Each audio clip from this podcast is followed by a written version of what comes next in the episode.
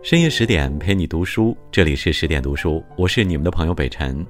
今天要和大家分享的文章题目是朱自清一个父亲写的散文诗，看哭了几代人。欢迎收听。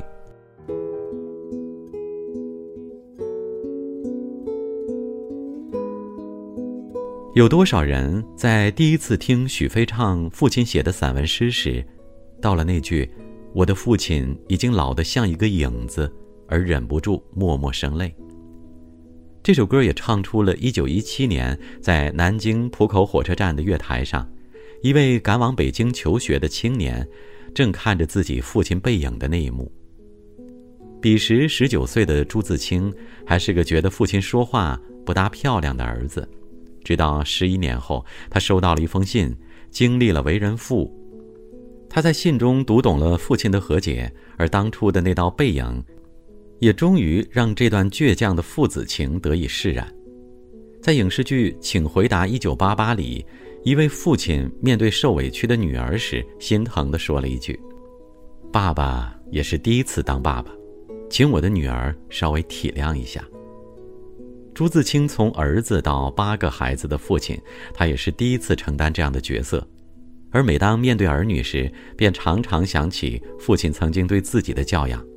原来，好的家教能影响远不止一代人。晚清的一八九八年，那时江苏海州有一户官宦人家，在冬天终于迎来了他们的第一个孩子。这家长辈欣喜得很，给他取名叫朱自华，寓意是腹有诗书气自华。在这样传统的书香世家里，打从他出生开始，便准备要接受旧式的私塾教育。小自华在课堂上晃着脑袋读经史百家，遇到不甚理解的也不敢囫囵过去，因为父亲总会在每天的晚饭后抽查功课，比夫子还要严格几分。碰到不满意的作业，直接重新再写。不懂的难点需要弄明白为止。小小的人儿感觉自己承受了这个年纪不该有的压力，但在不知不觉中，他被培养出了认真的治学态度以及扎实的文学功底。而学习之外，父亲便会放下戒尺，陪孩子们一起做些好吃的玩儿。等长大后，在他那篇散文《冬天》里有过这样一段回忆：这是晚上，屋子老了，虽点着洋灯，也还是阴暗。围着桌子坐的是父亲跟我们哥三个，洋炉子太高了，父亲得常常站起来，微微的仰着脸，曲着眼睛，从氤氲的热气里伸进筷子，夹起豆腐，一一的放在我们的酱油碟里。这并不是吃饭，只是玩儿。父亲说晚上冷，吃了大家暖和些。我们都喜欢这种白水豆腐，一上桌就眼巴巴的望着那锅，等着那个热气。等着热气里从父亲筷子上掉下来的豆腐，清雅的文字下是中国父与子的平淡日常。父亲总不大会用言语表达爱意，但他在学习与生活上的陪伴却令孩子受益一生。其实，好的家教便是父母的陪伴，因为每当回忆起童年，哪怕简单的快乐，都与亲情有关。一九一七年，十九岁的朱自华考上了北京大学预科。而在前一年，他遵从父母之命娶了当地名医的女儿武中谦为妻，但接着没多久，父亲朱红军便丢了差事，家道中落。为了自勉，他便娶了“楚辞补居中，宁廉洁正直，以自清言”中的“自清”二字，给自己改了个名字，叫朱自清。依然是一场冬天，祖母病逝。朱自清回扬州同家人料理完丧事以后，便要赶往北京上学。他心里是落寞苦楚的，在这样的冷天里，和父亲一路沉默地走上了北上的火车站。父亲为他颇多的行李跟脚夫讲价钱，儿子却嫌他说话不大漂亮，非得插嘴。父亲给他挑了靠车门的座位，铺好大衣，又嘱托茶房照应。儿子心里却暗笑他愚。人家怎会听你的？于是便说道：“爸爸，你走吧。”这时，父亲又望到车外有人卖橘子，一来一回，他心里想，还能跟儿子待久一点。而恰是父亲去买橘子的这一幕，在多年以后被儿子写进了一篇散文里，成就了背影。我看见他戴着黑布小帽，穿着黑布大马褂，深青色棉袍，蹒跚地走到铁道边，慢慢探身下去，尚不大难。可是他穿过铁道，要爬上那边月台就不容易了。他用两手攀着上面，两脚在向上缩，他肥胖的身子向左微倾，显出努力的样子。这时我看见他的背影，我的泪很快地流下来了。我赶紧拭干了泪，怕他看见。那时的朱自清，还认为自己真是聪明过分，总觉得父亲不如他懂世故，办事也不漂亮。直到看见他为了买几个橘子而用力的背影，才明白，父亲啊，把人生的风霜都藏在了身后。在父亲写的散文诗这首歌底下，有一条高赞的评论：“我的父亲没有散文诗。”他的手上全是茧。成年后，会偶尔嫌弃父母的言行，觉得他们做事也不甚令人满意。但是，父母之爱子，纵使默默无言，也依然会被看见。好的家教，便是培养爱人的能力。父亲手上的茧，月台对面的橘子，能在这样付出的爱里长大的孩子，也会如此去爱他们的儿女。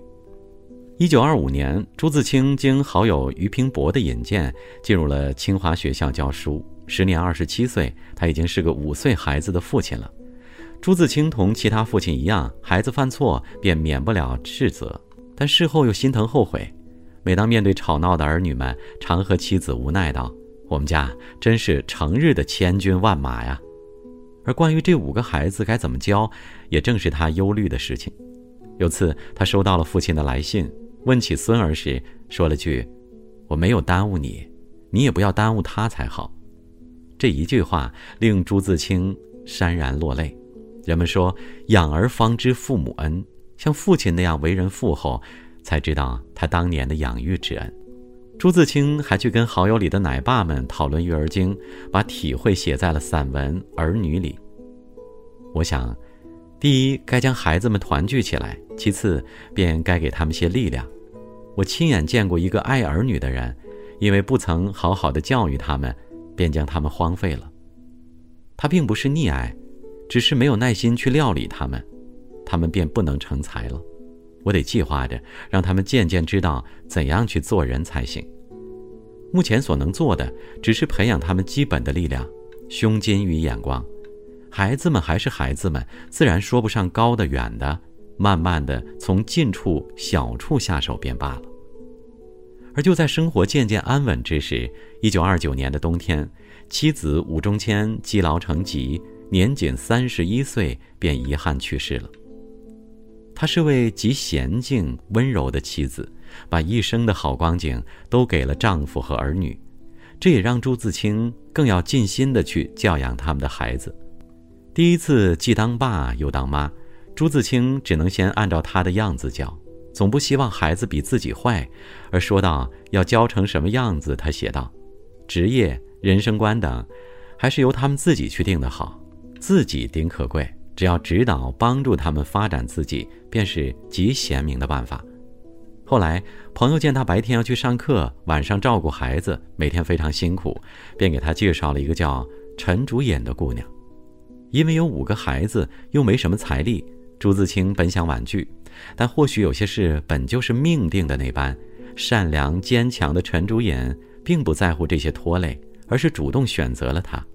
婚后，两人又多了三个孩子，朱自清就减少应酬时间，承担部分家务，照顾儿女之余，有空便陪妻子出门散心。便是在这样平等的家庭氛围里，他言传身教地给予了孩子们胸襟和眼光。哪怕看到的日子很艰难，也可以努力的去过好生活。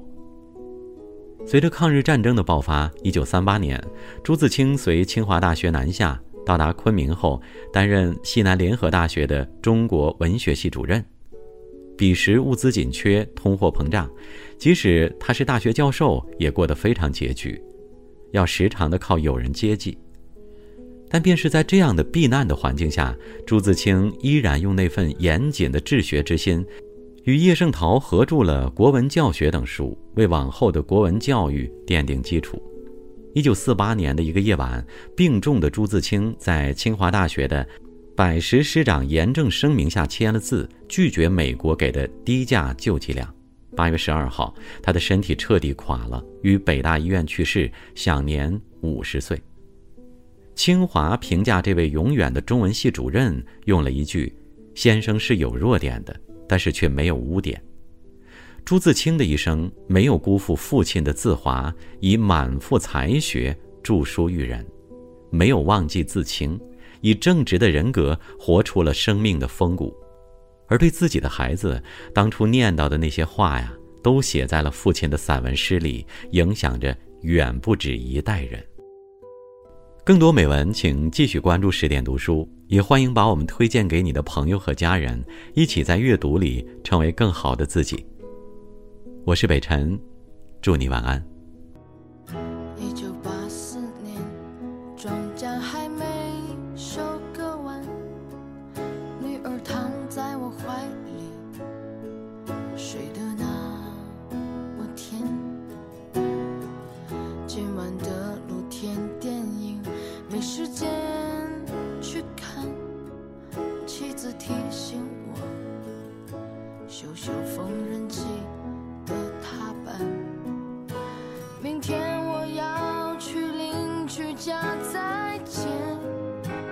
前